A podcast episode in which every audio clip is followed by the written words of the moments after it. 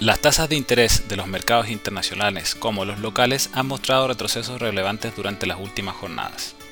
Así, la tasa del Tesoro de Estados Unidos de 10 años se ubica en niveles de 3,7%, nivel más bajo desde principio de octubre, mientras que su par local, la tasa en peso de 10 años, se ubica en niveles de 5,1%, nivel más bajo desde septiembre del año 2021. Parte de la explicación para estos movimientos es compartida, pues en ambos casos durante la semana previa se publicaron registros de inflación que fueron menores a los anticipados por el mercado. Sin embargo, estos países se encuentran en distintas etapas en el ciclo económico y de política monetaria. Así, en el caso de Chile, ya estamos presenciando datos de actividad económica negativos y ya pasamos el pic de inflación en agosto. Además, el Banco Central de Chile, en su última reunión, ubicó su tasa de referencia en niveles de 11,25%, señalando que la mantendría en ese lugar por los próximos meses.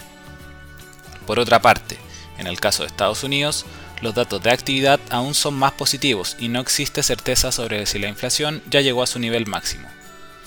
Es por esto que la Reserva Federal del país, la Fed, continuará elevando su tasa de referencia, que actualmente se ubica en niveles de 4% y podría llegar a cerca de 5% el próximo año.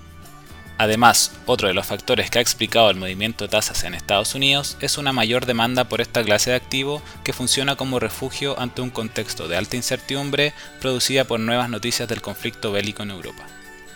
Mientras que en Chile se ha dado un aumento en la demanda por esta clase de activo debido a los atractivos niveles de retornos que están mostrando, donde incluso los inversionistas institucionales como los fondos de pensiones han aumentado su demanda, la que había disminuido luego de los retiros de fondos. Sí, estimamos que en el caso de las tasas de interés internacionales pueden existir mayores presiones al alza, pues aún podría haber datos de inflación más altos.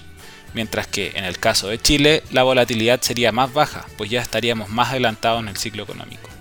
Finalmente, si quieres saber más sobre nuestro contenido de actualidad, recomendaciones y cápsulas educativas, te invitamos a visitar nuestra página web viceinversiones.cl o contactando directamente a tu ejecutivo de inversión.